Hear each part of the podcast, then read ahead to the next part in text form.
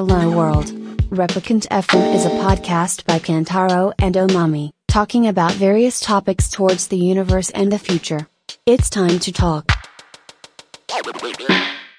わかんない。結構最近みんなとかそんな会ってないだったりしたら、割とね、久々にゆうくんの声聞くみたいなそうだよね。メンバーも多いかもね。まあ、みんなが興味あるかどうかわかんないけどね。いや、いいと思う。はい。じゃあ、それ、じゃあ、そろそろ始めますかね。はい、お願いします。はい。はい。えー今日はですね、アスリートに最高のパフォーマンスを、すべての人に専属トレーナーを、ということで、えーコンディショニングスペース、太平二丁目接骨院の院長、えー大竹優さんをお招きして、えーお届けしたいと思います。はい。どうぞよろしくお願いします。よろしくお願いします。えーちなみに場所はですね、そのゆうくんの接骨院ですね。えー墨田区太平二丁目にある太平二丁目接骨院からはい。お届けしておりますという感じですね。はい。こう、周りにはこういっぱいね、あの、ベッドだったりだとか、はい、そうですねあ。とは、まあ、施術の、こう、き器具っていうのかな、マシーンとか、そうですね。トレーニングの器具とか。トレーニングの器具とかね、はい、ストレッチの機械とか、いろいろありますね。いっぱいあって、まあそれに囲まれながら、ちょっと機材を用意してですね、やっていこうかななんて思ってますけどね。はい。ゆうくんと僕会ったのは、もう結構昔で、そうだねね。大阪にいた時に、うん。大阪遊びに行って、うん今の嫁と遊びに行って、うんで、その時に、神保うんうん。で、会ったのが最初かな。かな。うん。まあ、その時はでもほとんど喋ってないかな。うん。ね。だから、まあ、ものすごい数年前で、まあ、これもね、大体、あの、ゲストの方、ほとんど、まあ、そのね、自転車のピストつながりっていうか、まあ、そういうところで あるんで、まあ、このくだり何回目だよって話なんだけど、まあ、そういう感じのつながりっすね。はい、自転車つながりってやつですかね。で、えっ、と、まあ、今、僕の家の方からもね、この太平二丁目、接骨院は近くてですね、まあ、今自転車でパッと来ましたけど、もう15分かかんないぐらいかな。うん、10, 10分ぐらいで着いちゃう10分ぐらいだね。うん。それぐらいで着いちゃうっていう感じで。まあ、こっち戻ってきた時は、ゆうくんがね、あの、おしゃれハウスを、こう、建てたじゃないですか。おしゃれハウスかどうかはわかんないですけどね。おしゃれでしょ、あれ。はい。まあ、うんはい。おしゃれハウスを建てて、まあその時のね、こう、なんていうの、引っ越しパーティーみたいそうですね。な。で、遊びに行ったりとかしたよね。来ていただきましたね。はい。で、ゆうくんと、俺は実は他名だしね。そうです。ね。同い年。僕もこの間34になったけど、ゆうくんも 34? 4。でしょ。はい。ね。6月で34歳。うんはい。同い年ってあんまりいないからね。いないからね。うん。全然いないよね。そう案外ね、自転車系だと同い年いなくて、マカシの怪人のボブとかね。まあでも一回ぐらいしか会ったことないけど、俺は。まあ、そう。ボブ君ね。マーカシに同い年写真を撮るね、あの、ボブっていう怪人がいるんですけど、うん。とかは同い年だったりしたけどね。そうだね。ね。あといないね、ほとんどね。ほとんどいないよね。うん。84? ああ、そうか。ん八音くんとかそうだもんね。と、もう、いないかうん。な。いないか。うん。俺らの世代ってあんまり空白の世代。そうそうそうそう。大体上か下かみたいなね。そうだね。うんまあ上の人と。か付き合いやすい。りそうね。うん、普段もあんまり同い年の人とは付き合わないから、うん。上の人とかが多いもんな。俺もそうかもしんない。うん。割と同い年で一緒にずっといるっていうのが本当にいないかも。うん。うん。あんまいないですね。大体上の人が多いかな。ん一緒に飲んだりする人も。ね上の人たち面白い人多いよね。面白い人が多い。ここのね、番組にもたくさん出てる人いっぱいいるけど、本当面白いなと思って、だからね、逆にこう二人で話すと、何を話したらいいか分かんなくなっちゃう。確かにね、こねう、同い年で、この番組でも僕と同い年で出た人って、いたかな？あ、あの、なんだっけ、栃木のあ、そうだそうだ。うん。ゆうや。ゆうやぐらいかな。うん。で、ね、まあ、ほとんど上だったり、まあちょっと下だったりとか、うんっていう感じだったから、確かにちょっと今回はレアかもしれないですね。なかなかね。うん。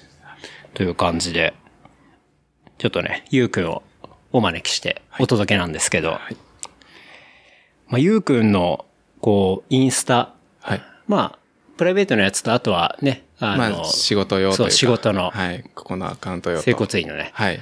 アカウントもありますけど、結構その接骨院のアカウントをちょっとね、はいバーッと見てたんだけど、はい。なんか、すごい有名なアスリート、ものすごい多くない？いやー、でもまあ、有名、まあ、今、スケートボードのうん。子が来てるので、うん。ですかね。ちょうど、ねタイムリーで。めちゃめちゃタイムリーだけど、はいあの、まあ、スケートボードで言ったら、堀米雄斗選手だったりね。あとは、えー、西村葵選手とかね。はい。ちょうどこの間、世界一になって、そうだよね。はい。SLS、あの、ブラジルブラジルの、はい、リオで世界選手権。世界選手権で、西村葵選手は、えっ、と、女子の部で優勝したでしょはい。優勝しました。すごいよね。世界一位ですね。ねはい。なんか、あ、普通に来てるみたいな。そうですね。うん。まあ、結構びっくりしたはい。うんうちで見るようになって。ね。あとは、フットサルのね、日本代表選手とかうん、そうですね。も来られたりしてるんだよね。はい。まあ、近く、ここの近くで隅田のうん。チームで、うんあの、フーガドール隅田っていう、フフットサル F リーグっていうチームがあって、はいはい。で、まあ、まだ、あの、F リーグっていうトップのリーグができて、間もない頃はまだ所属ができなくて、ほうほう。で、ここ参入できなかったんですね、最初の。そのチームがそう F リーグっていうのにあ、F リーグに所属できないそう、最初所属ができなくて、はいはいはい。で、なんか、拠点がないとか、いろいろな問題でできなかった時に、うん。で、拠点を作ってっていうので最初隅田のその近くにある総合体育館っていうところはいはで拠点にしようってなって、うん。で、みんな選手たちがこっちに移ってきた時に、うん。なんか選手、そのチームにメインスポンサーになってる接骨院だったりとか、うん。トレーナーの会社がもともとはあったんだけど、はい。そこに通うのにみんなこっちからなかなか行く場所がないっていうので、はで、たまたまそこのチームの当時のキャプテン、あ、はあ、神奈川武さんっていう人がいて、うん。その人がうちに治療にたまたま来て、ほでも僕も、あの、その当時。あ、ちょ、その当時ちょっと前ぐらいまで現役でフットサルをやってて、てたね。うんうん。で、そのチームとも練習試合をしたことがあったりとかしててほうほうほう。で、知ってますよって話になって、はで、まあ、うちも応援したいからっていうのと、うん。まあ、たまたまその神奈川さんの怪我がどこ行ってもなかなか治んなくてっていうのを、なんかうちで治療した時に良くなったっていうので、で、選手を連れてきてくれるようになって、そこからじゃあうちでサポートさせてもらうんで、うん。あの、自由に来てもらっていいですよっていうのから。あ、そうなんだ。で、その流れでその神奈川さんでは、うちでアルバイトをしたりとか、マジで？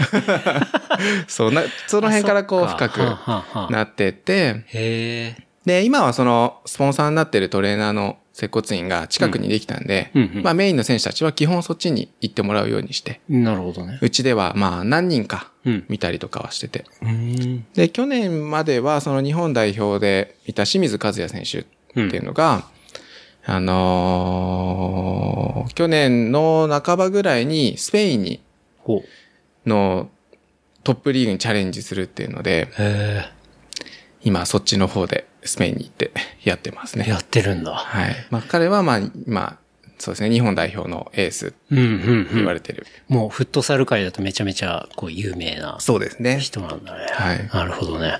えじゃあきっかけは本当にフラッとこう来て、そうフラそこから そこから。のつながりで、うんなんかあのウェブサイトにもさ、あの、まあアジア最高峰フットサルはい。リーグチームのまあ、フーガドール隅田のこうまあサポートみたいな。そうですね。ていてあったけどもらってますっていうので、じゃあそれがじゃあそういう流れでできたそうそうそうことだったんだね。うん。はまあまあ自分もやってたし、い。うん。まあ応援したいなっていう気持ちが、まあ最初は一番。うん。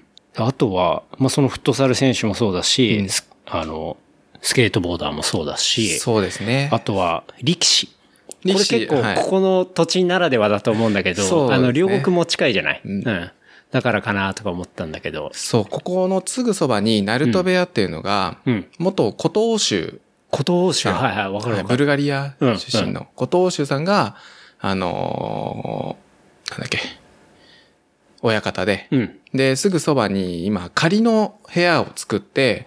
練習をしてて、はいはい。で、近くに今部屋を建設中で、へえ。で、そこで近くであって、たまたまそれもフラット。フラットね。え、フラット古東州が来たってこと？今年さんは来じゃてないくて、なくて、その普通に部屋の？所属の力士さんが来はいてはい、まあ、超でかくて、でかいよね。そう、もう身長も190センチぐらいあって、体重も180キロとかうん。あって、もう冷蔵庫が歩いてる感じだよ、本当本当すげえしかもで。その冷蔵庫あれでしょ結構デカめの、あの、業務用冷蔵庫レベルだね。星崎レベルだね。うん。ベッドとかを寝ても、きしんじゃうの。ああ。寝返り打つだけでみちせみちみち。施術用のベッドがってことね。おい、やばいな、これ、と思って。確かに。そういう人用には作ってないもんね。作ってないね。だトイレ貸してくださいって言うけどさ、ちょっと怖いよね、壊れちゃいそうで。ああ、本当だね。結構ね、壊しちゃうとかあるんだって。マジ？座ったりするとうん、バキッって。笑っちゃいけないけど、でもまあ、そうだろうね。まあね、大きい人は200キロ近くあるからうんさ。普通のウォシュレットとかさ、だって割とプラで作られてたりするからそうそうさ。でね、当然平均体重を そうそう想定してるから、うん確かにそれは壊れる可能性あるね。だって今座ってるこの椅子もさ、100キロだからね。耐久。ああ、そうなんだ。体荷重がそう。うん。その人が来て座ったらやばいよね。だ 壊れる。壊れる可能性。確かに。うん力士は本当に生で見ると大きさ驚くよね。うんなんか時々、なんだろう、秋葉原から総武線うんとか乗ったりすると、時々いるんだよね。ああ、うんいるね。力士がそこら中に、そうこの辺はね。もうなんか一人で歩いてても、もう本当に一発で目つくぐらい大きいよね。うん。もうすぐわかるもんね。でしかもなんかいい匂いするし。そうそうそう。なんだっけ、瓶付け油って髪の毛あるやつね。そう、だから彼とかが来ると、もうすごい匂いが、あ、充満するんだ。うん、香りといいのかな。香りが充満してね。いい感じの相撲部屋感が出てくるだ。そうんそうそう。みんなやっぱり、こう、トレーニングとかもしててさ、うんで横通ったりとかするから、うんうんみんな、ええみたいな。うん。そりゃそうなるよね。なんかすごい人来たみたいな感じになっちゃうけど。それは大体、そういう、あの、力士が来るときは、コンディションの調整に来るっていうこと？もうね、でも力士は常に怪我をしてるかな。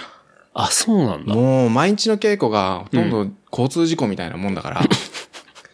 まあ軽トラ同士がぶつかってるのを毎日何十回もやってるようなもんだかうんら、もうすごいよね。うんもうしょっちゅう怪我はしてるけど、うん。でもやっぱずっと体動かしてるから治りは割と早いし。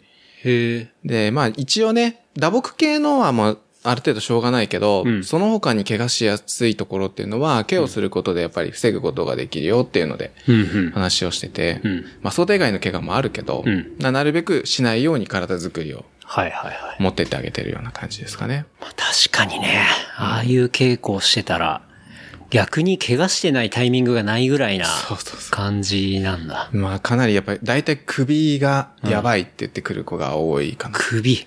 まあだからぶつかった時に首が吹っ飛ばされたりとか、ああ、ちょっとムチ打ち的な感じになったり。なあの体重でね、倒れたりとかするとそれだけでも結構あ、そうか。衝撃がすごいとか。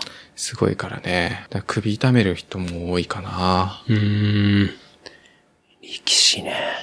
なんかよくね、筋肉の塊とか言うけど、うん。なんか、割とそれは触ったりも当然したりするわけじゃない、触ったりもするうん施術するときに、はいなんかそういうのは結構感じたりするの？うーん、どうかな。でも、表面から触ると、うんやっぱり脂肪が厚いから、皮下脂肪が。うんうんうんらそこまで筋肉質だなっていう感じが、まあ人によるかな。感じる人もいるけど、うん。やっぱり脂肪が多いなっていう感覚かな。あそうなうん。まあでも、基本そんなに俺、施術でどうこうっていうのを考えてなくて、うんうん。だからあんまりね、マッサージとかしないんだよね、実は。あ、そうなんだ。そうそうそうそう。マッサージ、まあする人もいるんだけど、うん。あスポーツやってる人とかはあんまりやらないかな。うん。体の使い方とか、うん。筋力とか、うんまあ怪我してればもちろん怪我の処置はするけど、マッサージは怪我のところはあんまりしないから、うんうん。だからもうそういう人たちはあんまりしないことが多い。うん。じゃあどっちかというとトレーニングメインっていうか。トレーニング、使い方。使い方。うん。かな。うん。ちなみに、この太平二丁目接骨院は、もう何年目になる？4月で丸8年ですね。?8 年。8年。長い。東北の震災の直後にオープンしてて。あ、震災直後にオープンしたんだ、タイミングそう、は。本当は震災の、うん。まあ震災がなければ、うん。その月の二十何日とか。にオープン予定だった。ああ、なるほど。でもあれがあって、うん内装工事が進まなくなっちゃって、うんうんで、物も届かないってなって、うんうんうんで、オープンできなくて、4月1日にオープンして、そっか。じゃあまあちょっと遅れたけど、まあそのタイミングでオープンしてもう8年。8年ですね。4月で8年になりますね。なあ、すごいね。ねえ。なんかあっという間な気がする。なんか、俺覚えてるのが、ゆうくんがなんていうの？こう、お店のうんファサードっていうか、うんあの、ホロみたいなやつとかを、鉄地さん経由で何色にしようか選んでるとか、なんかあと内装鉄地さうんうんんが。やったりとか、なんかしてたのを覚えてるから、あ、でもねもう、あれ、8年目？いや、あれは、4年ぐらい前。あ、あれが4年目か。あれは4年前で、うんうんここをね、最初は、あの、もともと修行してたところの分院として8年前に開けてて、あ、なるほど。その時は内装とかも何も関わってなくて、はあ俺はは。もう元々いた院長がうん。全部やって、うんうん。で、お金も全部出してくれて、なるほど。で、やったんだけど、まあ結局、まああんま気に入らなくて、うん。で、まあ機材を入れたりとかもしたかったから、うんうんそういうのも含めて、あのーもう、てっちゃんに無理やり、無理やり、も うもうすいませんっつって、この金額でなんとかやってくださいって。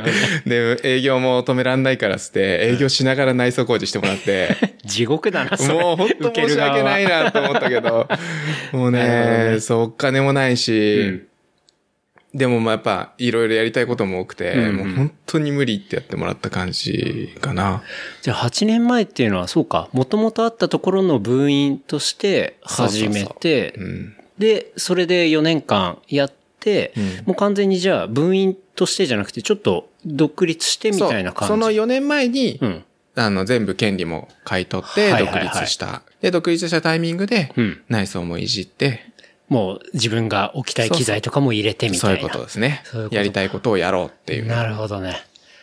じゃあちょっと、まあ、オープンは8年前だけど、割と半分こう、うんなんかちょっと下積みっていう、そう下積み的な、まあまあうんっていうか、やまあそういうのが4年間あって、こう今やりたいっていうところでやってるのが4年間みたいな、なんかそんなイメージ。はい。うん。まあね、雇われ委員長っていう形でうん、給料もらってやっててうんう。ん。まあまあ、あんまり面白くなかったけどね。うん。まあ好きなことできる方がね、当然、そうだね。そこに責任があったりする方がうん楽しいっていうのはあるだろうけど、うんまあその分大変そうだなとも思うけど。その分、まあまあ、ほんとしんどかったですね。うん。しんどかったですね。いろいろ。まあ今もしんどくないかって言ったらそんなことはないけど。うん。そう。てか、その8年前に、うんそもそもなんで接骨院の道にこう行こうと思ったりしたの？まあまあそもそも8年前はここを開けたから、その前にもっともっと下積みの時代があるから、あ、接骨院やってたの？接骨院を、に勤めてた。雇われて勤めてて、うん。うん。8年前にここを雇われ院長として責任者としてやってるから、その前にも何年やってたんだろうな。6年ぐらいやってた、うん。やってたかな。じゃあもうずーっと、うん。なんていうの、ある意味学生が終わってからもうすぐ、そうそう、高校出て、まあ僕らはこう、柔道整復師っていう国家資格を取りに行くんですけど、ほあのー、3年間の専門学校に通わなきゃいけなくて、う。うん。で、その3年間通いながらも、うんほとんどの人が仕事をしながら、ほだから僕の場合は、午前中、昼過ぎぐらいまで学校に行って、うんで、午後の診療から仕事に出て、夜まで仕事をする。っていうのをもう18からう。へえ。ずっと。はいはいはい。じゃあその、まあ3年間ぐらいでじゃあそうやって学生プラスプラ働いてみたいな。ス、そうですね。まあ学生でし、あのー、もう本当アシスタントみたいな。うんうん。で、こう、勉強させてもらってう、ん。で、資格を取ってから正式に、まあ、柔、あの、勤務柔道整復師として、そこで施術とかをする、できるようになってほ、うほう。で、そこで5年ぐらい下積みを積んだのかな。で、分院長として。やってみようっていうので、うん。やった感じ。その柔道整復師っていう資格を持っていれば、まあ、院長とかもできるっていうことになる。そうだね。もちろん資格がないと、基本的には施術をすることは認められていないから、そう、無資格では触ることはできないけど、うんうん。うんあ、じゃあ、その学生で、その、えっと、資格を取るまでの、その、午後働いてたっていう期間っていうのは、施術とかはできないってこと？そうだね。まあ保険診療はもちろん怪我の治療とかはもう見てるだけとか、あとアシスタント。だからもう給料なんてほとんどもらえないよね。そうなるよね。もう時給換算したら、ん300円とか。それさ、法定賃金完全にアウトなやつじゃない？関係ない関係ない。もう、マジで？最初に行った段階で、あうちこれの金額だけどいい？で、いつから出れんの？って言われる感じ。面接も何もなくて、おうマジで？奴隷契約みたいな感じだよね。え、それがみんな、あの、整骨院やりたい人は、そのカルチャーっていうのが当たりあ前だ。もう、まあでももう今はないよ。あ今はない。今はない。俺らも14、5年ぐらい前だから、うんまあ俺らの頃が最後の世代ぐらいかな、それをああ、そう受けてなんだた。。もう俺らの5個ぐらい下はもうほとんどなくなってきてた、それ。ちゃんと給料は最低賃金はもらえるし、うん。俺らの時は本当に住み込みでうん。月2万とか、給料。マジで？うん、住み、まあでも住み込めみだから、うんでも、住み込みな分、朝7時からとか、うんでやってから学校行って、はい。そうした準備っていうのがあって、うん。ローテルって言ってね、昔油紙に包んだ湿布みたいのがあったの。油紙知らないかなわかんない。茶色いなんかね、うん。セメントみたいなやつを油紙に挟んで、それを湿布にするみたいなのがローテルっていうのが昔あってそれで粉からその水をって作ってうん、油紙に挟んで冷蔵庫にそれを何枚も毎日何十枚も使うから、うん。朝作らなきゃいけないっていうあ下積みが。買うんじゃなくて、それ作るんだ。全部作る粉から。そうそ マジで。う。で、TOKIO じゃん、TOKIO。もう今はもうほとんど使ってるとこないけどね。湿布どこから作るっつって。いや、粉から、みたいな。時をちゃんと。TOKIO だよ、それ。そうなんだ。もうそういうのが昔はね、もう今あんまりないけどね。ええ昔はそういうのがあって、朝7時ぐらいにそれを作ってから学校に来て、はいはいはい。で、授業を昼過ぎまでやって、うん。で、戻って、うん。で、夜までやって、はいはいその後、院長の飲みに付き合うみたいな。うわーで、2時とか3時ぐらいまで飲んで、はあまた朝7時に起きてっていう地獄の生活を送ってるやつとかいた。ブラックすぎるよ、それ。まあ、俺らの業界ってこう、なんていうのかな、昔の縦の、柔道の業界の人がすごく多かったから、あ、そっか。すうん、なるほどね。柔道整復師っていうのうんうんは柔道から派生して、うんうん武術から派生してて、で、一般的な今の柔道っていうのが、まあうん、割烹って言われる。生きる方。あ、じゃあ、柔道が殺法だ。殺す方。うんうん。で、柔道整復っていうのが、うん生かすための方として、なるほどね。そう、割烹としての。柔道、制服の制服はどういう漢字を書く？制服っていうのは、整えるうん。と、あの、服、戻すっていう意味かな。ああ、なるほど、ね。整え戻す、骨とかの位置を戻したりとか、筋肉の状態をな、まあ、直すとかっていうような意味っていうことだね。うん。で、柔道整復師。だからそういうカルチャーがあって、うんちょっと奴隷契約みたいのがあそうってみたいそうそうな。もうとんでもない系。なんか、割と弟子入り的な、もうそういうそうだね感じで、うんまあ、学生で資格取る期間は、まあちょっとそういう住み込みとかで働いてみたいな。そうだね。だからもう俺らの時は、もう上の先生のことは師匠って、おっていう感じ。いいです。呼びマジ？呼び方。先生じゃなくて。自分たちのまあ師匠とかっていう感じだね。なるほど。もう今はね、もうないだろうね。そういう感覚。師匠と弟子の感覚っていうのはあんまりなくなってるかな。うんうん。え今は、じゃあ、うんまあ、柔道整復師、うんえーまあ、学校通いながら資格取ります。うんで、その間も、まあ、午後とか当然働くかもしれないんだけど、それっていうのはもうじゃあ、そういう師匠とかではなくて、まあ、普通にどっかに所属して、まあ、ちょっとお手伝い的な感じで、うん。ちゃんと働くみたいな。もうそんな感じになってるそう。だね。だから給料出なければ普通にはうん。パチンコ屋とかでアルバイトしてみたいな子たちが多くなってる。えーで、資格を取ってから、う初めてそういう現場に出るみたいな。ん。なるほどね。まあ俺らの頃なんかそんなのね、資格持ってて来たのに何もできないのみたいな、うんうん。なっちゃうから、うんもう前々から下積みをするっていうのが当たり前のああ、なるほど。資格持ってく、来て、はいはいしたらもう即即戦戦略とし力としてできないんだったら、うんえ、雇う意味ないじゃんみたいな感じのうん。時代だったから、えなんでそんなに買い手市場的な感じなの？なんか、すごい雇い側強くない？そう、昔はね、うん。そもそも俺らの業界、業界ってうん、すごくちっちゃな業界だったのね。ほ学校がう。うん。各都市に何個かとかしかないちっちゃい業界で、でうんうん、しか、まずその、そもそも学校に入るのがうん、ものすごい大変で、へえ、そうなんだ。そう、コネかうん、柔道やってたとか、あとはむちゃくちゃ頭がいいやつほうほうほう。しか入れなかったの。はあえちなみにゆうくんはどうやって入ったの？俺らの頃はう、んそれが規制緩和があってあ、ー学校が爆発的に増えた。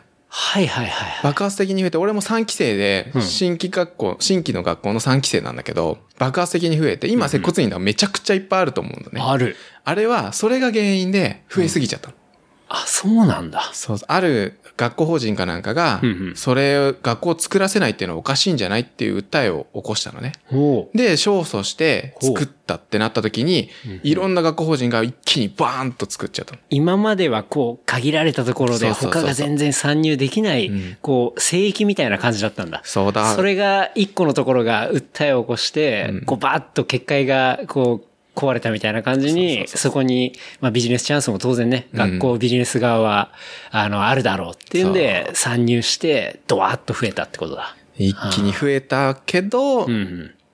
だからまあ最初の俺らがまだその3期生とかだから、うんうん。まだ新規の学校とかもなくて、資格取る人間もまあ、増え始めたぐらいな感じだったから、まだ昔の慣習がそういうのの結構残ってて。で、今はそういうやっぱり受ける人もすんごく増えてきて、うんうんで、接骨院も一気に増えちゃったから、うん今度は人がいないってなっちゃって、うん。したら、雇うためには給料出さなきゃいけないし、待遇を良くしなきゃいけないから。確かにっていうので、まあ、接骨院が単純に増えすぎちゃったっていう感じかな。ああ、そうなんだ。うんなるほどね。そう。そっか。じゃあ、それもちょっと良し悪しではあるんだね。なんか、程よい感じに、あの、程よい感じの学校の数であれば、うんそこのバランスってまあうまくいってたかもしれないけど、ねあんまり増えすぎると、そしたらね、競争も相当激しくなっちゃうし、うん。なんか下手したら、こう、まあ、ユニークなことをしてないと価格ってさ、あの、同じようなことしてたらね、価格競争になっちゃったりもするだろうし、うん結構やる側からしたら大変っちゃ大変な状況っていうのもあんのかな？この業界とかうん、接骨院業界は、まあそうだね。今はもう本当に、バンバンできなければ潰れていくしう、ん。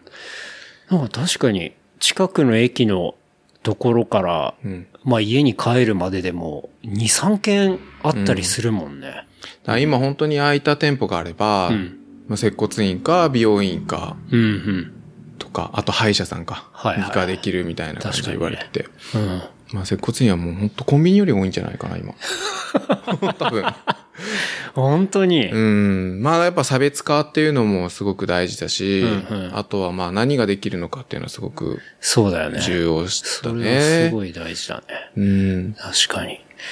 じゃあ結構その、まあ、話戻るけど、その学生の時はだいぶ苦労して、そうだね。まあでも俺は実家から通えたから、うんうん。まあまあそこまでお小遣い程度もらえてればうん、生活はできたから、うんうん。まあまあなんとかなったけど、うんうん。まあでも遊ぶ時間もなかったかな。その当時本当に360日ぐらい仕事をしてたから、まあ本当にふ普通に学校行って仕事して、うんで土曜日も診療だったから、うん土曜日も仕事しに行って、うん。で、日曜日はスポーツトレーナーとして、あの、母校の高校のサッカー部のトレーナーをボランティアでやりに行って、で、まあ休みはほぼ合宿とかに使うようにして、うんうん。だからもう休みって休みがなかったよね。うん。うん。まあでも楽しいからやっていけたけど、うん。今は考えらんないね。多分無理だと思うね。うん。毎日鼻血出てたもんね。え？当時。当時毎日鼻血が出て、それやばくない？うん、もうずっと仕事してるから疲れが溜まってるのか。うん。そうだね。全然あれじゃん。なんか、制服って、まあその、整えるための人が全然健康じゃないじゃん。そうそう。まあでもね、慣れるとうん大丈夫いやいやないや。なんだけど、なんかね、負のあれをもらっちゃうんだよっていうのは先輩に言われたことはある。悪い人が来るから、うんうんその治したりとか、体を見てたりとか話をしてると、うん負の気をもらっちゃって、うんで、どうしてもな、それがいなせないうちは、うんなんか体がやっぱ悪くなっていっちゃうんだよっていうのをおーなるほど。聞いたことがある。でも確かに、本当に最初の1年2年とかはもう毎日鼻血が出てて、ほう。でもまあちゃんと止まるから、うんまあ大丈夫だろうとは思ってたけど、ポジティブだな。うん、まあその時だけ出てすぐ止まっちゃうから、うんうん。まあそういう時もあったね。でもその昨日話ちょっと面白いね。うん。それはまだまだ、そういう負の、まあ、オーラを持ってる、まあ、患者さん、まあ、それを治してあげるっていうのを、要は、自自分でも跳ねのけられるぐらい、こう、なんていうの？もうちょっと、卓越していかないとう、ん。ダメだぜ、みたいな、まあ、そういう話なのかな。まあなんか自分の中でそれをこう、うまく消化してうん。出せるようになるらしいんだけど、まあ別に俺は意識してできるようになったわけじゃないし、勝手にそういうのもなくなってきたから、うん、まあでもそういうのもあるのかもしれないね。うん。うん、そう。そういうことは言われたことはあったかな。うん。そういう、まあ、学生時代を過ごして、じゃあ、それちなみにその、まあ、白球ではあるけど、うんまあ、2枚もらって働いていたうんところにそのまま就職っていう風になるの？俺は一旦そこに就職はしたんだけど、うん実はその時にもう他の委員から声をかけられていて、あ、そうなんだ。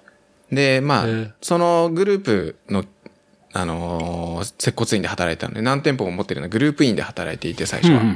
で、そこのうちの一人に、うん。うん。あの、うちでや働かないって言われてて。でも、その当時資格を取ってすぐが、うん。ちょうど僕が勤めてたところの院長がうん辞めるってなって、うん。で、その患者さんを留めておくためにうん、俺がいてくれないと困るってなってほうほうほう、実質回してたのが俺だったのね。なるほどね。まあ学生でってのうちっていうのもな、ちょっとこれは言いにくい話なんだけど。まあそこはね、多分いろいろグレーなあれがあるんだなと思うから、ね。そうそうそうまあグレーのところがあるんだけど、実質回してたのが俺で患者さんをたくさん見てたのがうん俺だったのね。で、そこで、まあ、回せなくなっちゃうのとう、ん。院長がいないとう、ん。いなくなっちゃうともう患者さん離れちゃうから、ね。ちょっとでもいいから残ってほしいって言われてうんうんうんう、んで、まあ、一応、じゃあ、給料出してくださいっつっうんうんうて、ん 高い給料請求して、ほ で、1年間だけそこにいて、で、その後、あの、呼んでくれたところに行って、うへえ。そうかそうか。で、そこの院長が、まあ、もともとその部員を出す予定でいるから、うんうん。で、うちでとりあえず下積みを積んで、うんで、まあ、うちから分員を出して、そのお金も全部出すからうん、やってほしいっていうので、まあうん、あそこに入ったような感じかな。なるほど。まあでも4、5年ぐらいはそこで下積みを積んだ感じだけど。その部員出したいっていうのが、要は、ここ。でっていうことだよね。そうだねう。ん。うん。それがここにもう繋がっていてっていう。そういうことですね。まあでも結局出してくれる、お金出してくれるって言ったけど、うん全部返済してるから、あ、そうなんだ。そう、全部返済してるから、出してくれてねえじゃんってちょっと思ったけど。それ出してくれてはいないね。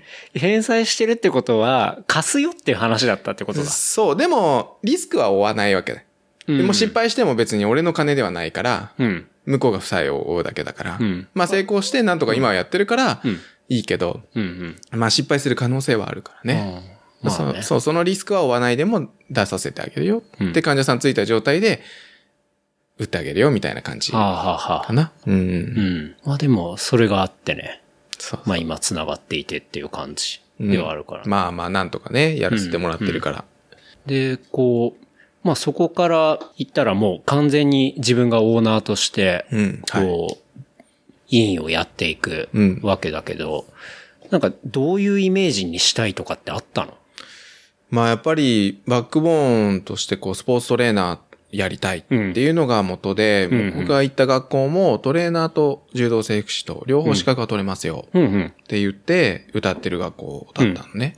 で、まあトレーナーがやりたくて、で、実際入ってみたら、まあトレーナーの資格は取れたんですけど、うん。なんかその資格自体が実際はあんまり使える資格ではなくて、あ、そうなんだ。そうそうそう。で、まああとはトレーナーの現状をその中でいろいろ知ってしまって、うん。スポーツトレーナーとして就職してしまうとなかなか食べていけない人が多かったの。あ、そうなんだ。で、せっかくまあ、僕らの学校って医療系の学校なんで、うんめちゃめちゃ金かかってるんですよ。うんうん。多分普通の4大学うん。4年生の大学よりも高いぐらい授業料とか。は。マジで？おう。高いぐらいで、まあ出てるのに、それでお金稼げないだったら、確かにね。なんか、なんか、コスパ悪すぎでしょみたいな感じになっちゃうよね。そう。なんですよ。だから、まあ、やっぱりちゃんと稼げるところ行きたかったし、っていうのがあって、まあ、やるんであれば、自分でこういうふうに立ち上げてからでも、できるんじゃないのかなってうん。思って、で、トレーナーの道には行かずに、接骨院で働くことを選んで、うんその資格が役に立たないっていうのはどういう、役に立たないっていうか、あんまり稼げないっていうのはどういうことそれが、あの、NSCA って言って、ナショナルストレングスコンディショニング協会。ほまあ、アメリカの協会、トレーニングの協会のパーソナルトレーナー、う。うん。CPT っていう資格で、うんで、それって、まあ、スポーツジムとかで運動指導をするはい資格。はいはい。うん、で、実際スポーツトレーナーとかって、アスレチックトレーナー、AT って言われる資格うんが必要なのね。はい。だから、そのパーソナルトレーナーを持ってても、うん。まあ、トレーナーとして役に立つかって言ったら、まあ、運動指導の、うんあ、のーなんていうのかな、技術とか知識は勉強はできるけどっていうだけだったりしたのね。本当はその AT が取れると思って行ってたんだけど、実は取れなかったそういうことか。なるほど。うん。じゃあ、その学校での資格だけだと、例えばゴールドジムとかの、そう、あのまあ 教える人みたいな。そうそうそうそう、そういう人レベルみたいなのが、いや、わかんない。ゴールドジムの人でも、もっと AT とか、うん AT だよね。AT を持ってる人もいるかもしれないけど、でも、そうだね。そういう感じになっちゃうってことだ。そう、まあ J リーグとか、野球のね、チーム、プロ野球のチームとかにいるトレーナーとかっていうのはそのアスレチックトレーナーとか。まあでも僕らの柔道整復師っていう資格も持ってやってる人も結構いたりするんで、うんうん。まあ両方持ってるのは今考えればまあ確かにできるのかなと思うけど、当時はまあそれが取れないっていうのがすごいショックで。うん。でもそのパーソナルトレーナー自体も、うちの学校が学年で60人いたんですけど、うんうん3人しか受かってなくて、えめちゃめちゃじゃあ、レアじ結構ゃない？難しかった。うん。難しいやつだ。まあでも一応受かって、お一応取ってはいるんですけど。まあそれを使って仕事をしてるわけではないので、なるほどね。まあでも今はね、トレーニングとかをやってるから、んうんまあその当時の技術とかうん。知識は役に立ってるなとは思いますけどうんうね。ん。その AT を取るのは、逆になんか、またそれも専用の学校に行かなきゃいけなかったりするってこと？そう。ああそうだね。そうなんだ。それはそれで、まあその学校自体に AT のコースがあるんだけど、うんあるから取れると思ってた。ああ、そ まあでもよく聞かなかった俺らも、ね、入った人たちもみんな悪いんだけど、うんうん。知らないで入っちゃってるから、はいはい。よ、よく知らないで入っちゃってるのも悪いんだけど、うんうん。まあまあ入ってみたらそんな感じだったっていうね。じゃあまあいきなりそっちには行かず、まあちょっと自分でうまくできるようになってから、ちょっとそっちの方向にうん方向転換してみてもいいんじゃねえかみたいな感じで、そうですね。その、まあ4年前にちょっと方向転換してみてみたいな。そうですね。だから今ずいずいとそっちの方に、今うんうん。はスポーツ選手も見れるようになってきたし、まあどんどんやりたいことができるようになってきたかなとはうんうんうん。感じてますよね。そう、なんか、こう、僕もね、今、久々にさ、こう来てさ、ん。あの、看板とかも、俺が知ってる大変二丁目接骨院の看板ではないと思って、そうだね。だいぶこう、中もそうだし、う外見もね、ちょっと変わったよね。そうだねね。いや、うちはその接骨院としてだもやってるんですけど、うんあの、コンディショニングジムっていう、うん。うん。コンディショニングを専門にすうんるジムとしても併設してるのね。なるほど、ね。だからまあ見た感じ結構ジムっぽい。そうだよね。う。うん。ん本当に。だまあ、まず入るところの看板から行くと、前は、なんだろう、膝が痛い感じのイラストとか、ん。あのー、なんて言うんだろうな、腰が痛い感じのイラストとかがあって、大変二丁目接骨になったんだけど、ん。なんか今見たらこう、ね、あの、スポーツのパーソナルスペースみたいなことがまあ書いてあったりして、で、入ってくると、本当にこう、トレーニングの機材が置いてあったりとか、あとは、まあ柔らかい、あの、ソフトマットが敷いてある、こう、ちょっとトレーニングできるようなスペースがあったりとか、あの、よく、まあ、時々僕も YouTube であの、フィットネスの 動画とか見たりするんだけど、まあ、その中でよく出てくるような、あの、フィットネスの器具とか、あの、最近ので言ったら、何？中に水が入っててさ、ウォーターバッグウォーターバッグっていうのがある。うん。ウォーターバッグのはい。ものが置いてあったりとか、ね。そうですね。なんか、ジムさながらな感じ。そうですね。割と、まあ、ほん、まあ普通にトレーニング指導もしてるんで、うん。まあコンディショニングが専門なので、うん。体を大きくしたいとか、うん。そういうのを、まあ、やるっていうのとはちょっと違う感じにはなっちゃうんですけど、まあ体の使い方、うん支える力。とか、そういうところを体の質を高める、整えるトレーニングっていうふうにはうん言ってます。コンディショニングというの。なんかウェブサイトの方にも、まあ、最短で良くしたい。やりたいことを休まないで治したい。怪我をする前より強い体にしたい。みたいな、まあ、ことが書いてあって、まあ、それっていうのが、まあ、整えるっていうところが結構ポイント。そうですね。まあコンセプトとしては、うんそっちはね、どっちかというと接骨院のコンセプト。ああ、そうなんだ。今だから2つの店舗が同じところで併設してるっていう形にしていて、うんうん。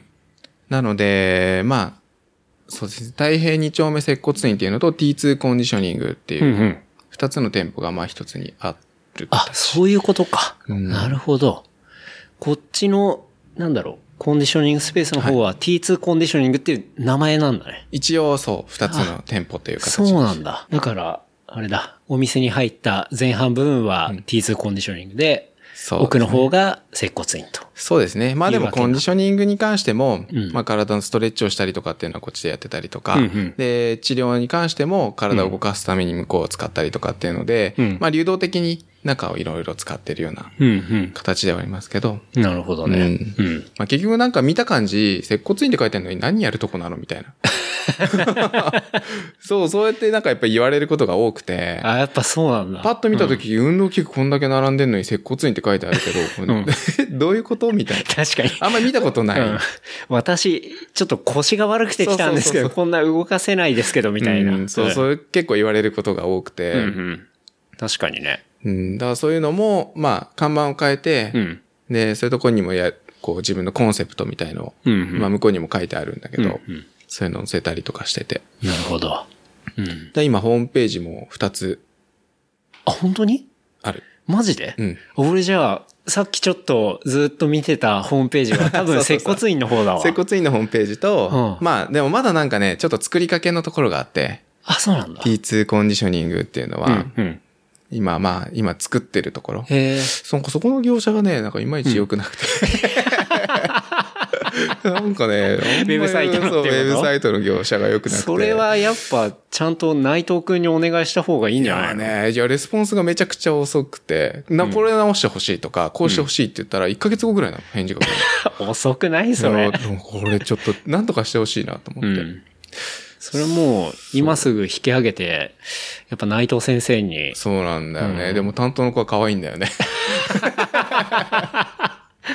ちょっとね、そう。まあそういうのね今はちょっとね、まあ大事だったりするからね強く強く言えないでいいとこ その会社すげえうまくやってんなろ。。そうなんだよね。でも全然動いてくんないんだよね。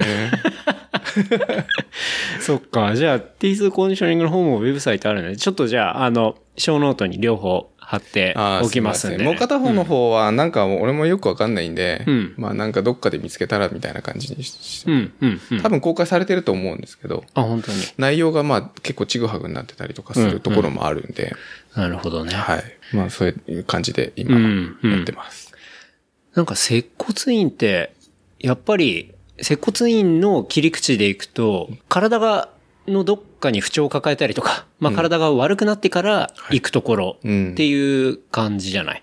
そうですね。うんはい。まあそうやって来る人も多いと思うんだけど、はいコンディショニングの方は、まあ、要は、そうか。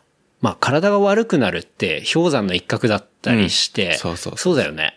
なんか割とこう積み上げというか、そうです。なんかいろんな浅い原因が蓄積してって、まあ最終、こう出てくるときに、はいまあ故障になってるってだけの話だから、まあそういう、まあなんていうんだろう、病気で言ったら未病みたいなところからちゃんとコンディションで整えていくっていうのが割とコンディショニングの方っていうことなのかな。そうですね。まあ、うちが言ってるのは、痛くない時に来てくださいって言うんですよ。うんうんうん。そうだよね。そう、痛い時にうん来るっていうのは、ただ治療でしかなくて、うん。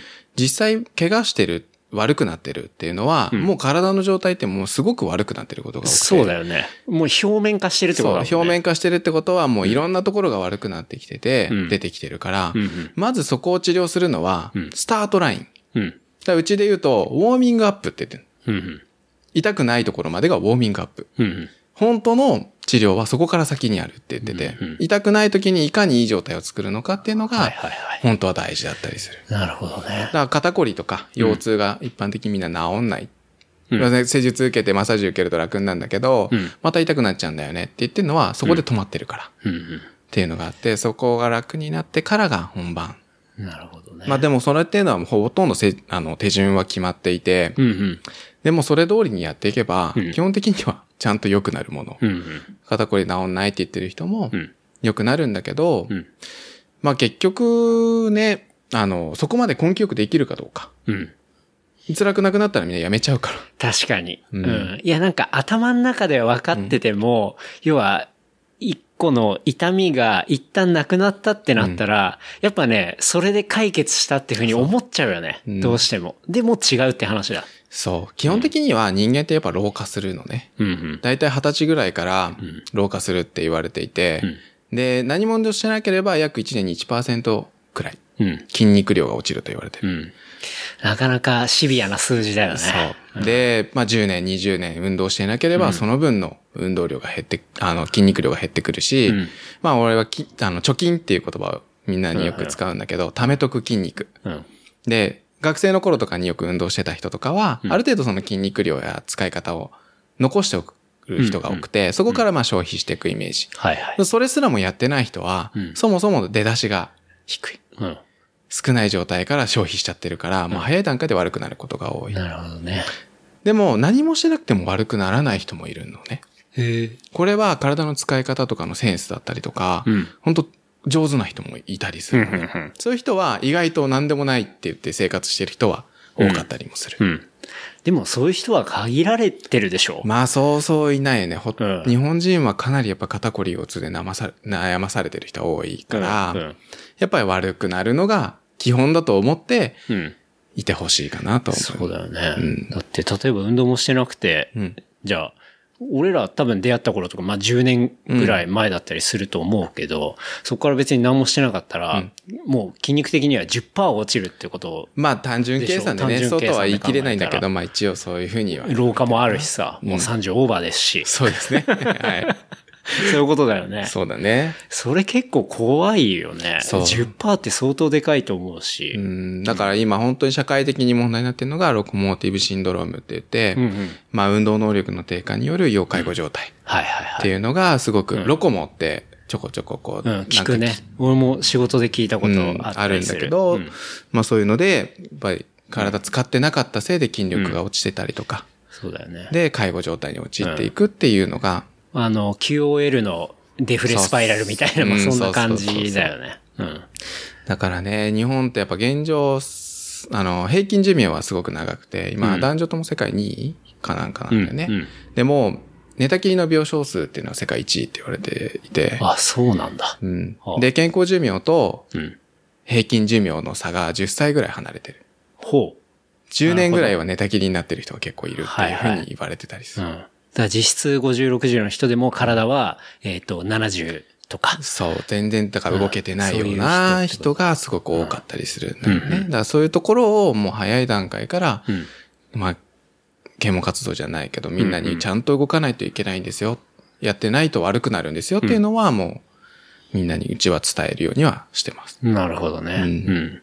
確かになんか年齢だけ長く生きてても、要は健康寿命が長くないと意味がないよっていうのが結構ロコモティブシンドロームの啓蒙だったりするからね。そうそうそうそう。まあまあ、やりたいことがちゃんとできて、うん。身の回りのことが最低限自分でね、うんやりたいようにできるっていうのは大事かなとはうん。うん。思うかな。それは本当にそうだよね。うんまあまだ幸いね、30いくつだから、まあそういう状態ではないから、うんまだあれだけど、でも今、今からそういうことをやってたりしないと、そうそうそうそう。まあそういう数字に体が、あの、置いてかれてる、んうん。追いついてない。追いついてないうんみたいな。そう。そういう状態になっちゃうってことだよね。うんでも結構ね、間違いやすいのが、うんじゃあ、運動してりゃいいのかっていう話。ほう。違うんだ。違う。ほさあ運動してれば悪くならないんだったら、うんスポーツ選手って体悪くならないでしょ。う。確かにね。うんうん。で、スポーツやってても悪くなる人もいれば、やってなくてもいい人もいる。じゃあ何が違うのかっていうと、そこが体の使い方やうん必要な筋力だったり、そういうところを鍛えることがコンディショニング、まあ、整えるトレーニングっていうふうにはなるほど。言ってるところなんです。だから闇雲に運動すればいいというものではないので、うん。まあ車で言うとうん整備なんですよ、僕らは。はいはいはい。で、一般的なスポーツトレーニングっていうのは、うん。ボアアップってなんていうの？排気量を高めたりとか、うんうん速くするための改造みたいな。うんうん。そうね。そうもう、まあ今、走ったりしてるのは、多分そっちの方だと思う。そういうことん。単純に 速くなろうとしてたりとか、まあ自分のね、ベストを更新したいなって思ってるそうそうそう。だけでやってるだけだからねら早くしたいって言って、どんどんどんどんそういうところばっかり使っていってしまうと、何の整備もしてない状態で、ただ闇雲に使っていってるだけだから、はいはいはいぶっ壊れちゃう。まあ僕らからすれば、まあそりゃ怪我するだろうねとか、あ壊れるだろうねってそりゃそうだよね、みたいな。そう整備してないのに、うん。そりゃ良くなるわけないでしょ？確かに。そうだよね。まあ稀にね、使ってるうちに、うんうまくこう、なんていうのか、潤滑してって、うんうんまあちょうど良くなっちゃう人もいるけど、うん。いまあ基本はちゃんと整備して動いた方がいいんじゃない？っていうのは。や、まあそうだよね。うんまあ、本当に車で行ったらっつって別に俺も車詳しいわけじゃないんだけど、要は、あれでしょ、こう、エンジンだけ、もうずっとこう、いいもん使って、すっごい馬力があるやつ、そこの部分だけやってても、周り追いついてないからみたいな。そういうことねそんなエンジンで走っちゃったら、周りに窓取れちゃうよみたいな。そうそう、どんどんどんどん壊れていっちゃうから。なんだよね。もう人間なんて生まれてから常に中古だから、うん。新品になることはないから。確かにね。そう、中古車をただ使いっぱなしにしてたら、うん。まあ悪くなっちゃうよねっていう話。ああ、その例え面白いね。確かに。そう。うん。新品にね、部品交換はできないからさ。うんううんん。そうね。だからちゃんと手入れをしてあげる必要はあるっていうのはね。そうだ。うん。だからあれだ、本当に、まあ、そうやって負荷をかけて、うんあの、まあ、スピードだったり、そういうのを追い求めるトレーニングもやりつつ、ちゃんとコンディショニングの、えっ、と、ケアも並行でやりつつみたいな、そそうの両輪を走らせなければ、それは故障するぜ。そうそう。だし、もっと多分、なんだろう、こう、長いスパンでクオリティの高い、こう、運動ができたりする。そういうとか、まあ、生活ができたりするみたいな。だそういう感じかな。結局だからどんどん負荷を上げていくと、ん。まあ整備してないから故障する人が多くなって、故障すると練習ができないとか負荷がかけられない。で、また戻っ、治ってから、じゃあまた負荷かけましょうって、結局行ったり来たり行ったり来たりしてるだけで全然進まない人が多いの。うんうんだったら整備しながら負荷をかけていけば、うんどんどんどんどん多質の高い練習ができるようになるし、うん。どんどんどんどんパフォーマンスも上がってくるから、うどっちも絶対やる必要はあるかいや、な。ほんとそれ思うな。でも俺もさっきちょろっとね、あの、収録前に話したんですけど、あの、年末にね、あの、まあ、年納め欄的に走ろうと思って、で、まあ、新しい年に向けて、まあ、新しいシューズシューズも買ってさ、で、まあ、インソールも、なんか普通の入ってるインソールじゃなくて、まあ、ちょっといいインソール入入れて、走ろうと思って走ったら、ものすごい左足の甲が痛くなっちゃって、うーん。そう。で、うわ、行ったってなって、結局、本当に痛くて、うん走れなくて、年明け本当に2週間ぐらい。ストレス。ああ、また2週間走れないわ、みたいな感じで。まあそういうこともあって、今、今も若干痛いんだけど、うん。まあ多分それっていうのは、プロにちゃんと聞いてないっていうのもあるし、まあ多分そのインソールのレベルまで、まあ自分も、の体もコンディション整えられてなかったと思うし、そうね。なんかそういうのが結構出たのかななんてね、うん思ったから、なんか日々のね、そういうコンディションをちゃんとしていれば、うん多分そういうことも起きなかったかもしれないしね。そうだね。まあ普段からちゃんとやっていれば、んまあ道具っていうのは、うん結局悪いところを補うものであったりとか、うん。っていうものだっていうふうに俺は考えてるから、うんうん。何の道具でもうまくね、体が使使えていれば、うんまあちゃんとパフォーマンスは出せるんじゃないのかなっていう。うんうん。まあよく布団とかね、枕とか気にする人いるんだけど、うんうんままあ実際何が悪いのかって言ったら自分の体が悪い。うん。そう。そうね。子供とかだってね、別に地面普通に寝てたって痛いとか言わないし、うんうん。普通の布団に寝てて痛いって感じるって人は、いくら布団を変えても体が変わってだんだん合わなくなってくるし、じゃあ何を直さなきゃいけないかって言ったら、うんまあ体を直した方が手っ取り早いんじゃねえのっていう。そうね。だ体がちゃんと使えていれば、うん。まあこの間もなんだっけ、障害かなんかの。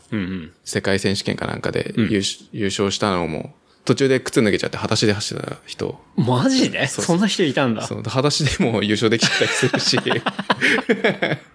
あのわざと脱いだのかななんか忘れわかんないけど。なこの間ちょっとテレビで見たんだけど、うんそういう人がいて、うん別に道具関係ねえじゃんみたいな。原始人じゃん、それも。すごいね。そうそうだからまあ、ちゃんと体が使えていて、うん。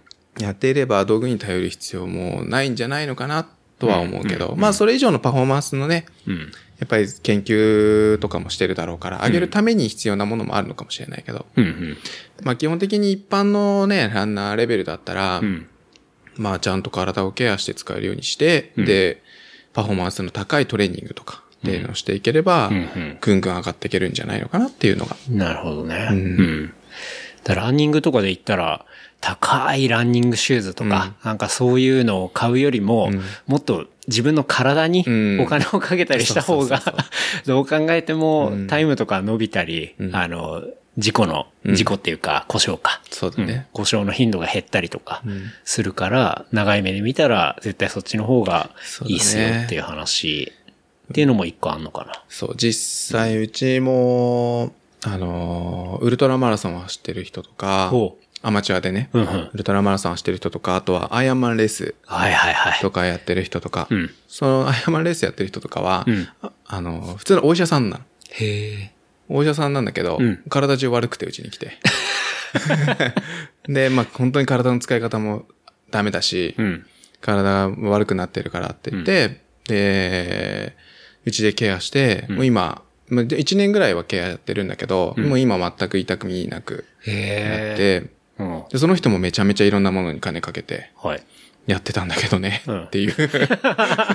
あ、そうなんだ。なるほど。あ、じゃあ、ゆうくんとかに来るまでは、もういろんな機材だったりとか、なんかそうそうそう。そういうところにお金使いまくってたけど、結局、体かっつって。お医者さんもだからお金は持ってるし、うん。そうまあでも内科医の先生だから、外側に関しては、あんまり知識がなくてって言って、うんうんで、その人すごくこう、あのー姿勢が低くて、ほ俺らみたいな人にもちゃんとこうどういう体の仕組みなんですかとかってちゃんとこう聞きに来てくれるような先生で。う。なるほどね。うん。だからすごい面白い先生なんだけど、だかへらちゃんとこういろいろ話をして、こうだっていう話をしてえ。、うん。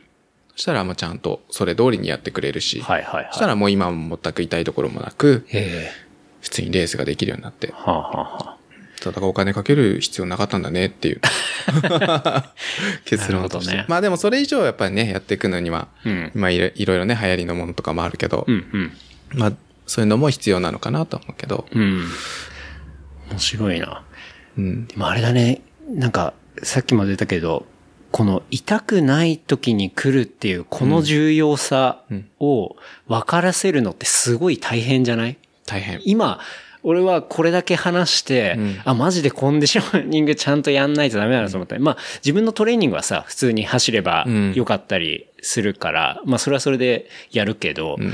ちゃんとコンディション整えるとか、まあ、どういう体使い方するっていうのは、コンスタントにね、やんなきゃいけないなっていうのは、今話して俺すっごい実感値としてあるんだけど、うん。それをさ、広く伝えたりとかさ、うんこんだけ話さないとさ、やっぱりなかなか実感値としても湧かないと思うしさ、そうだねなん。かそういう認識を、なんだろう、伝えるの難しいね。難しいね。うんうんまあ今、うちは、初心、最初に来た人にうん、どうやって治療するのかとか、どういう流れでやらないと良くならないとか、をうん1時間ぐらいかけてカウンセリングする。あ、やっぱやるんだ。今はねう。んうん。昔はあんまりやんなかったし、接骨院ってうん。やんないとこが多かったの。そうだよね。なんか俺も接骨院のイメージってパーって来て、ここ痛いんですけど、って言って、パパってこう、あの、うまあ、やってもらったりして、そうそうそうそうはい、じゃあ、また、みたいな。だからそれが保険診療の限界っていうのがやっぱりあって、うん保険を使って治療する場合って基本的にはそこの部分だけうんのケアしかできないのうね。んうん。だからうちは保険をにこだわらないで、うん。自由診療をメインにはいはいはい。やっていて、なるほど。だからまあちゃんと根本から良くしたいっていうのを伝えて。やりましょうっていうふうには、もう最初の段階で。なるほどね。あとはもうやりますか？やりませんか？っていうもう二択。っていうことだよね。ここまであなたの状態はこうです。うん。で、こうすれば良くなると思います。うんうんっていうところまではちゃんと伝えて、うん。まあやらない人も多いけどね。あ、そうなんだう。ん。それだけ説明しても、しても、1時間かけて？1時間かけて。マジか。全然いる。へやっぱり根気よくやらなきゃいけないえ。し、うん。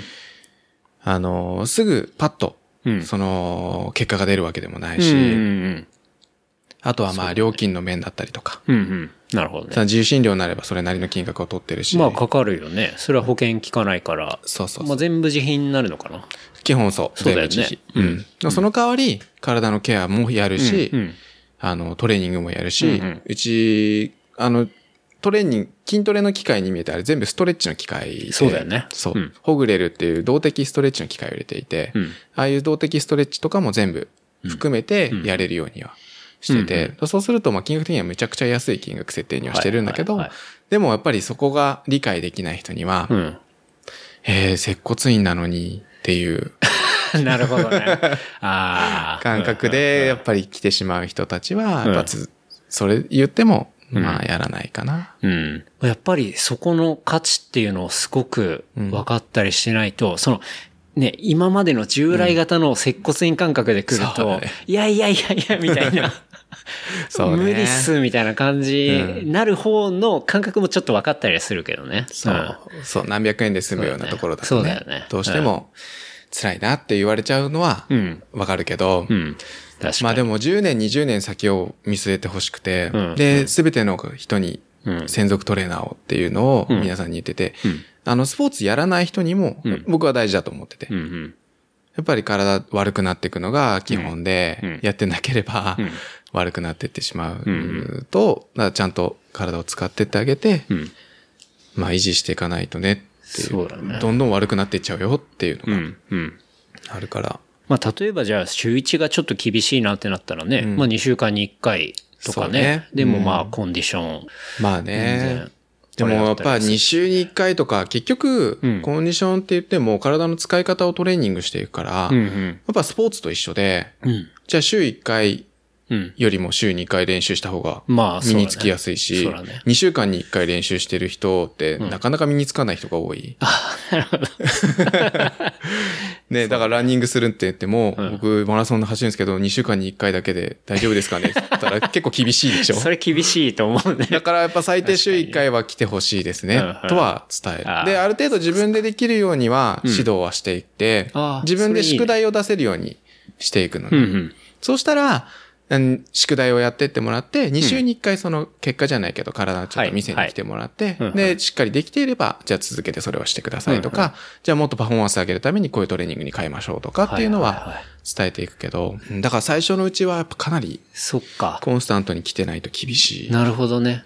あ、でも、その、割とじゃあ最初の方にちょっとがっつりコンスタントに来て、あとはまあその宿題とか受けつつ、あの、やっていく場合もあるってことだ。そうだね。うんまあ結構花からね、どうした方がいいですかとか、何やったらいいですかっていう人いるんだけど、うん。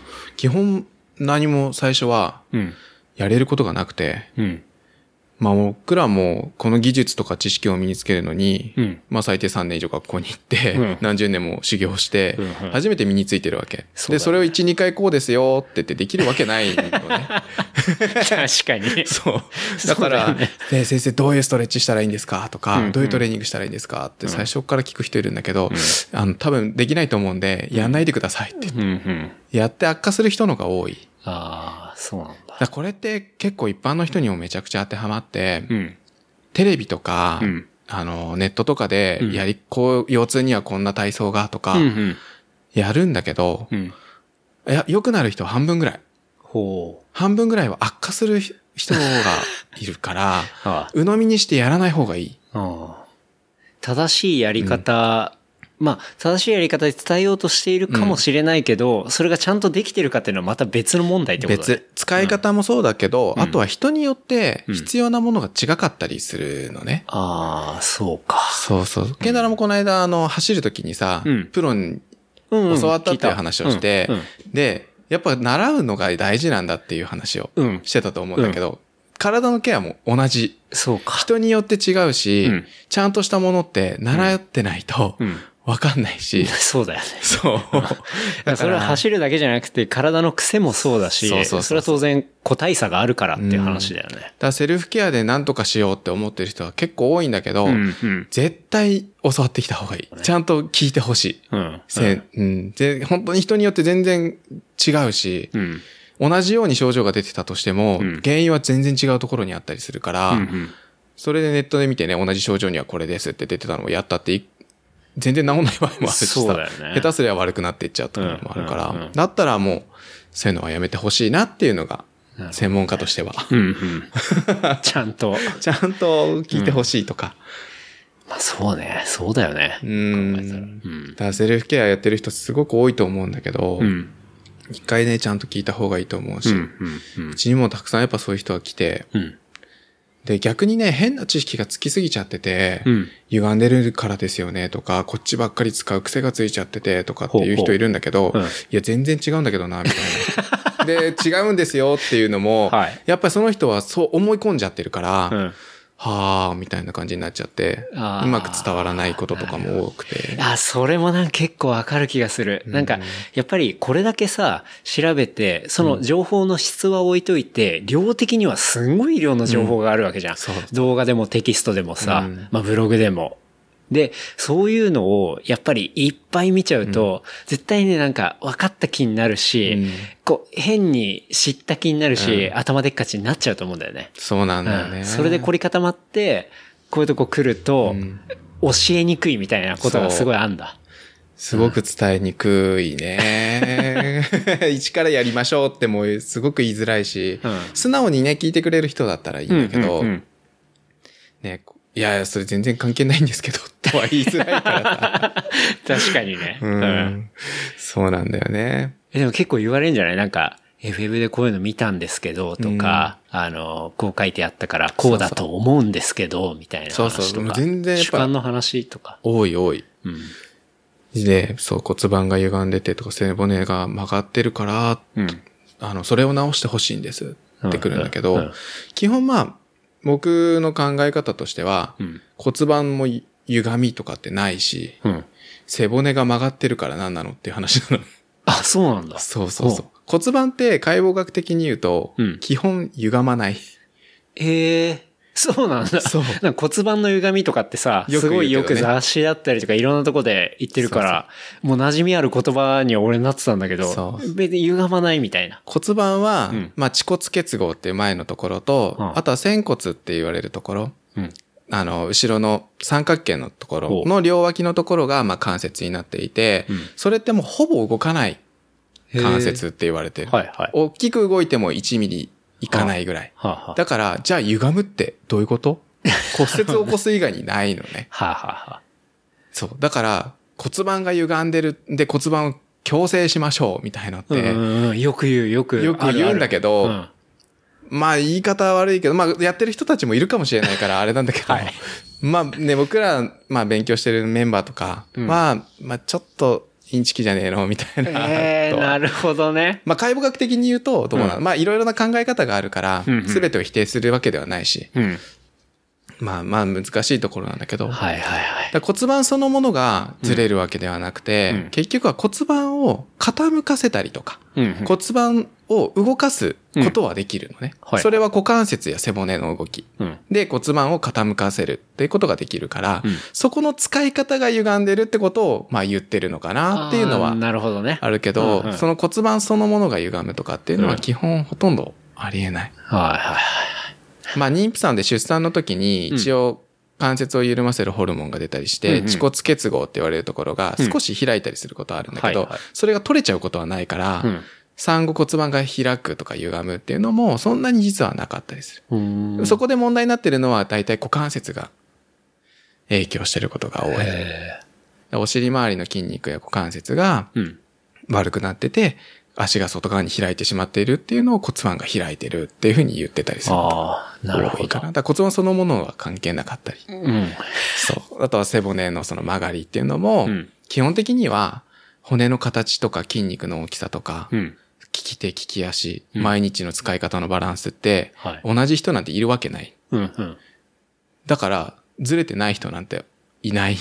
あ、こそ、こっちは、背骨は逆に、そうこう、ずれてない人がいないっていうことね。そうそうそう。背骨はまあ関節だから、たくさん回ってるし、うんうん骨の形が違うから。うん。顔だって左右違うし、うん。手の大きさだって違うはずだし。うん。だ背骨が右に曲がってようが、うん少し横に曲がってようが、基本関係ない。背骨が曲がってますね、とかっていうのは、何のこと言ってんのかなっていう。まあそれはそうだよねって思っちゃう。そら曲がってるわ、みたいな。それはまあ曲がってるでしょうね。うだそれに、その背骨が、あの、なんで傾きすぎてしまって障害を起こしているのかっていうのは問題だったりするんだけど、うん。ただ曲がってるからっていうのは何の、うん、問題もない。曲がってたってちゃんと使えてる人は使えているし、はあ、はあはあ、いやね、野球選手とかなんて右であんだけ投げてんのに、うん右の筋肉めちゃめちゃでかいから、うんうん。曲がってないわけない。そうだよ。ね。でも、何でもない人は何でもないし、うんうん普通に運動してる。はいはい。だからそれをただまっすぐにしましょうっていうのはすごく乱暴な言い方で、ああ、結構、俺でもやっぱ骨盤歪みとか、背骨の曲がり、うんあとなんだろうな、よく見るのは、肩甲骨剥がしとか。剥がし、ああるね。あるじゃない？あるあるある。ああいうのにうんハマってる人すっごい多いと思うけど。そうだねうんだって、あの、キャッチーだし、うん。あの、イメージしやすい、素人が。そうそうそうそう。うんでも結局そういうことなんだよね。うん。売り文句として、うん。でも確かにその使い方が歪んでるっていうのはまあ確かにあるし、うん。背骨がこう、うまく使えてないことを曲がってると呼んでるのかもしれないし、だからそのは、なんていうの、発想の違いっていうのはちょっとあるかも。それを分かりやすく伝えてる、うんキャッチコピーとしてそういうのを使ってるだけなのかもしれないから。なるほどね。うん。じゃあ、あながち、まあ、嘘でもないんだけど、うんまあ、キャッチコピー的な捉え方で見た方がいいってことうん。だよね。そう。でも素人は本当に肩甲骨をなんかちゃんと剥がしてんのかなとかさ。あ、剥がすってよく言うよそう。肩甲骨剥がすって、だから何なのって感じになっちゃうんだけど、俺らとしてはね。開脚もそうかな。開脚ができたからって何なのって話が、あ、そうなの？俺らはやっぱりよく言ってて。俺なんかさ、すごい体が硬いからさ、開脚できる人とかなんかすごい羨ましいなとか思ったりするんだけど。見た目上とかはう、ん。すごくかっこよく見えるから、うん憧れるのはわかるんだけど、憧れる。実際体の能力で言うと、うん。体の硬い柔らかいはあまり関係がない。マジで、うん。それ超嬉しいわ。体が硬いから悪いとか、柔らかいからいいっていうのは実はほとんど関係がなくて、ほで、まあ結局うん、硬さを感じるっていうのが、うん。筋肉がこわばってうん、縮こまってる筋肉をうまく動かせてないからうん、伸ばした時にすごく痛みを感じたりすることがうんあるのねうん。そういうのをすごくみんな硬いって感じてることが多い。そういう筋肉は悪かったりはする。う。うん。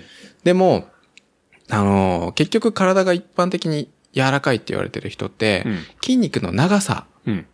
の問題。ほうほ筋肉っていうのは筋細胞が何個もつながって竹の節のみようになっていて、筋節って言うんだけどう。、はい。その節が多いのね。うん細胞の数が多くて。ほだから筋肉が長い。から、前に行った時に後ろのももが長く伸びる。長くなるから、そこまで届いてるっていうだうんけ。そう。あともう一つの誤解も筋肉ってゴムみたいに伸びるイメージがあるんだけど、うん筋肉は伸びない。あ、そうなんだ。筋肉は硬い紐と同じで一定のとこまでしかうん。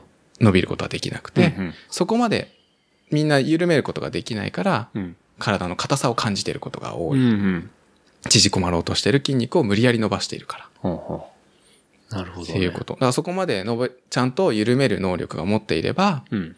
硬かろうが柔らかかろうが、うん。運動能力にはさして問題はないかな。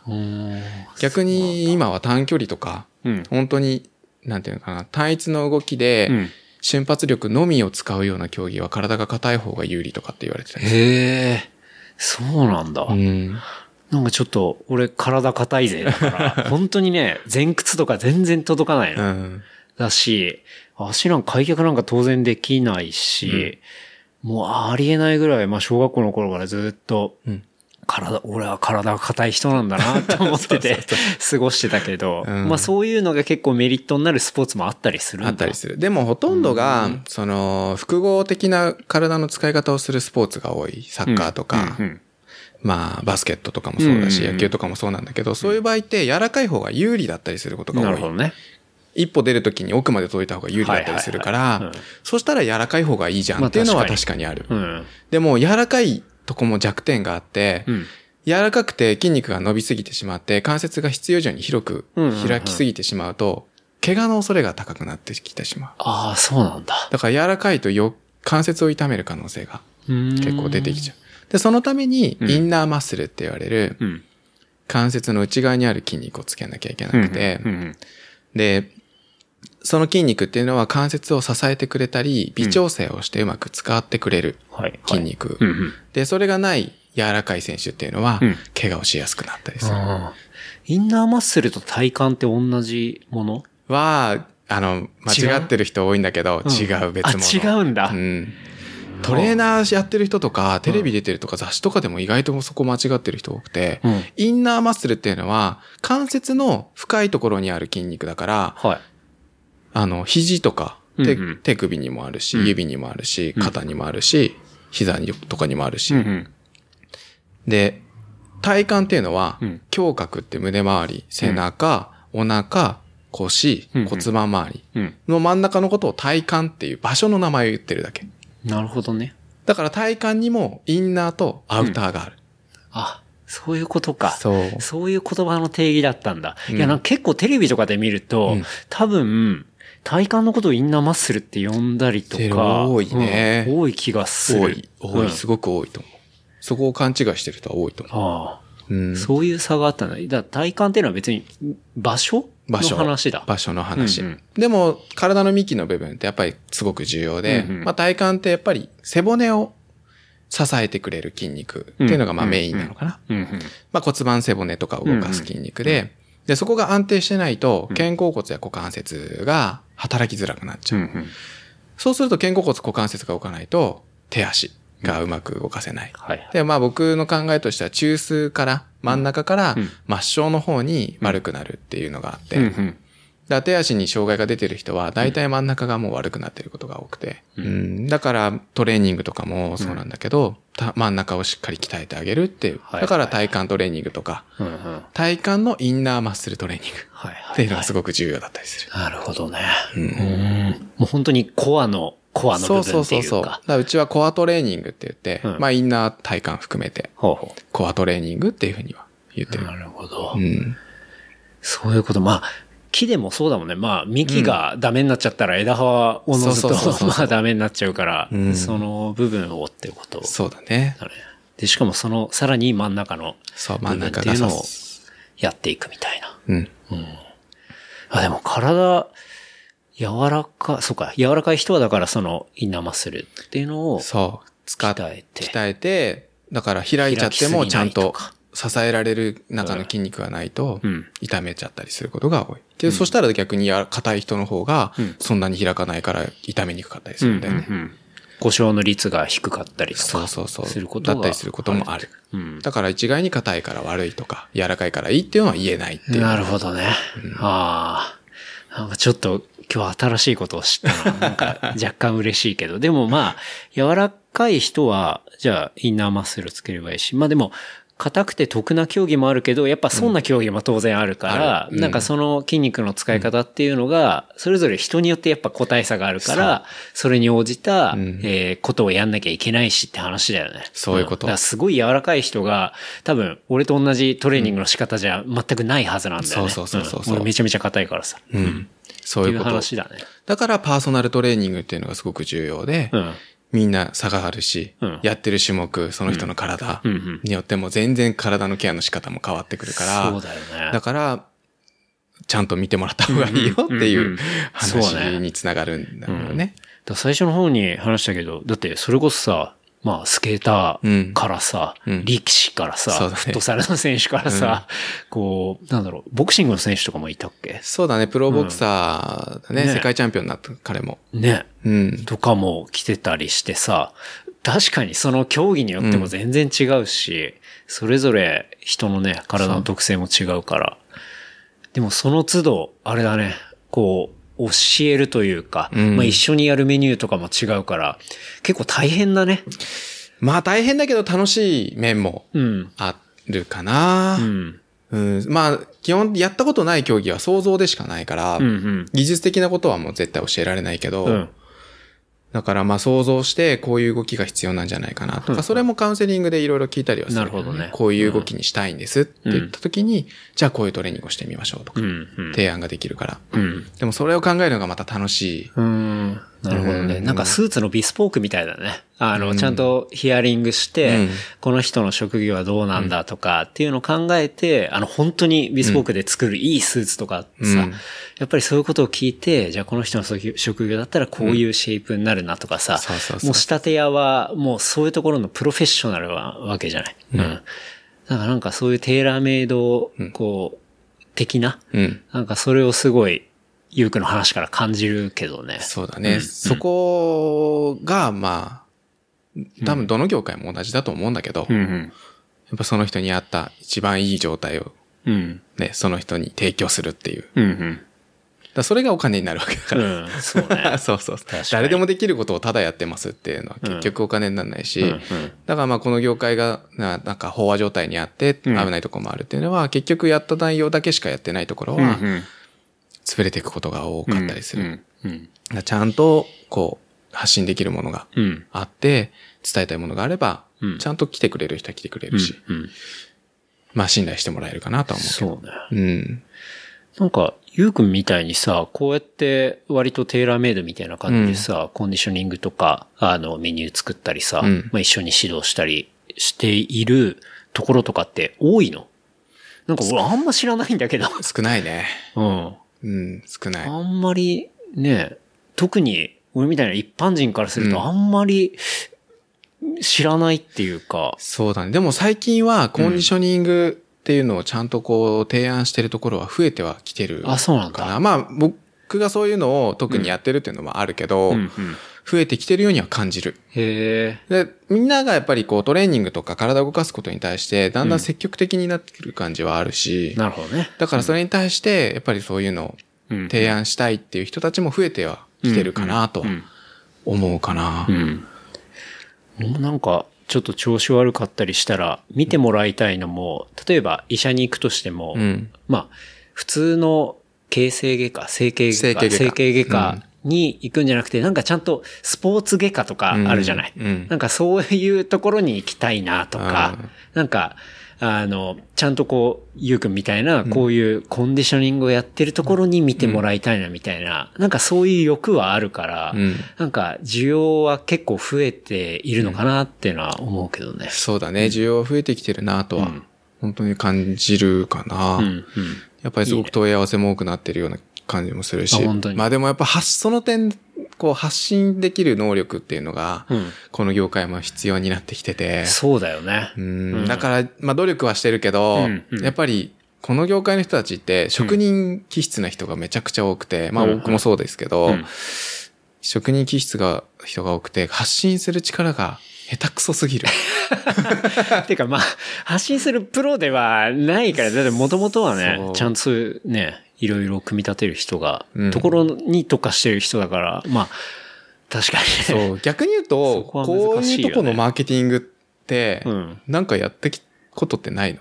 ケンタロウって。うーん、なんかそういう、例えば、今考えたよううなん。コンディショニングの考え方を啓蒙するとかっていうのって、割と、例えばまあ、製薬業界とかで、うん。まあ、新しいこういう症状とか、まあ考え方があります。で、そういうのを啓蒙するために、じゃあどういう伝え方にしていきましょうみたいな、うん。そういう、あの、仕事とかは、まあ当然やったことはあるし、うん。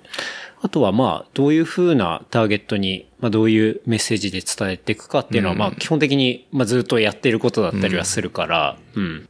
ゆうくんとか別にそことは、そこの仕事じゃないじゃん。そこの仕事の人じゃないから。なんだけどそう、そういうまあね人たちが発信がなかなか、何？うまくできないっていうのは、全然普通のことだと思うけど、でも、その中で、発信をうまくできたら、多分一番目立てるんだろうなとも思う。そうなんだよね。でもこの業界ってもう本当にみんなこう開けりゃ来ると思ってる人たちが多い業界だったの。もうもともとね。はいはい。さっきも言ったけど、やっぱすごくせ最初は狭い業界で、うんうん。まあ開ければもうバンバン患者さんが勝手に来てくれて、うん宣伝なんてする必要もないし、はい。もともとね、いろいろ広告の制限とかがあって、へえ。あんまり宣伝ができないっていうのは確かにあったのね。まあ確かにね、あの、医療行為とかって結構ね。そうそうそうそうんまあ規制が、薬事とかも厳しかったりもするし。うん。いろいろあって、まあやっぱり宣伝するってことはみんなあまりしてない人たちが多くて、うん。だからそこで、こういろいろコンサルとかをやってる人たちもうん。うんいるんだけど、やってる内容って、もう普通の飲食店とかでも、当たり前にみんなやってるような内容をただ教えてるだけみたいな。え、それはどういうこと？あの、例えば、食べログとかそういうレビューサイトにそうそうそう。登録しましょうとか？うん。はあ。とか、ブログ書きましょうと はいか、はいはい。あとは LINE した人とかに手紙とか出したりとか、キャンペーンやりますとかやってみましょう。そんなもん。なんだけど、まあそれをなんかもっとちゃんと業界以内でこう、やってる、できるような、うんうん。当たり前のことじゃないことができるようにうんうん。したいなとは思うんだけどね。なるほどね。まあそこら辺の、まあそういうレビューサイトにちゃんと 登録したりとか、んね、LINE アットとかでさ、うあのアカウント作ってコミュニケーション取ったりするって、まあ一番ベーシックなところだから、まあそれは、まあみんな当然義務教育みたいなもんで、いやそれをまあそれやりましょうと。それをやってないんだよ、この業界って。マジか。全然やってない。あやってないから、あ。うん。だからね、結局生体と接骨院の違いすらみんなちゃんと伝わってないしう、んうん。わかんないでしょ？何が違うのかって。そ そうだね。わかりづらいね。ぶっちゃけ分かってない。だから接そう骨院うん発信する能力が低すぎるのかうん。な。うん。まあ結局生体と接骨院の違いって国家資格の有無。ああ、そうか。で、まあ、ちゃんと医療類似行為って言って、はい医療に準ずる行為を、うんあの、国家資格としてできるかどうか。生体っていうのは基本的には認められていないのから、まあい、あの、一時的な緩和や施術、うんリラクゼーションのみ認められている。うんうん。で、柔道整復師は国家資格だから、うん。まあ、医療類似行為っていうのを、はい。ちゃんと公に認めてやることができるっていうのが、はいまあ資格なんだけど、それをすら知らない人が多くて、確かにね。で、だからうちにそこ来るちょっと混ざっちゃってる。人でも、整体に治療に行ったんですけど、うんっていう人で、いや整体は治療できないんですよ って言って、いや、だって生体の方も多いもんね。そう、めちゃテくちゃ多い。と。か、うん。あとはなんだろう。いやいや、山ほどあるよ。あの、よくさ、うん1時間で2キュッパーとかさ、そうそうそうそう。そういう。やつ。まあ、あれのはリラクゼーションって言われる部類で、でももちろん整体師として歌ってる人でうん、技術知識もものすごいあって、うん確かに治療で、あの、治してる人っているんだけど、ほうほうまあ一応法律上やってはいけないことにはなっていてね。まあ医師法の中で本来はくくりがあるから、うんうん本当は治療行為としてやってしまうと医師法違反にそうだよね。なってしまう。うん医療行為だから。医療行為だからね。うん。なんだけど、まあそれを言ってしまってるところだったりとか、うんうんそれを受けてる人たちは結構いたりとか。うんうん。で、は蓋を開けてみると、そういうところでこう痛め、怪我をさせられてきてしまってたりとかっていうのも結構あったりする。悲しいね、それはうね。ん。まあもちろんね、それで良くなる人もいるし、うん俺は今良くなれば何してだっていいよっていうふうには言ってて、うん。生体で良くなってるんだったらいいと思いますよっていうし、うん。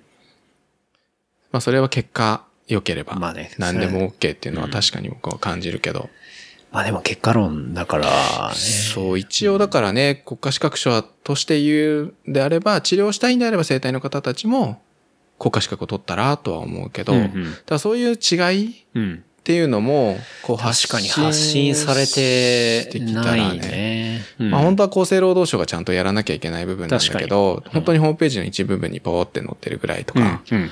だったりして、うん。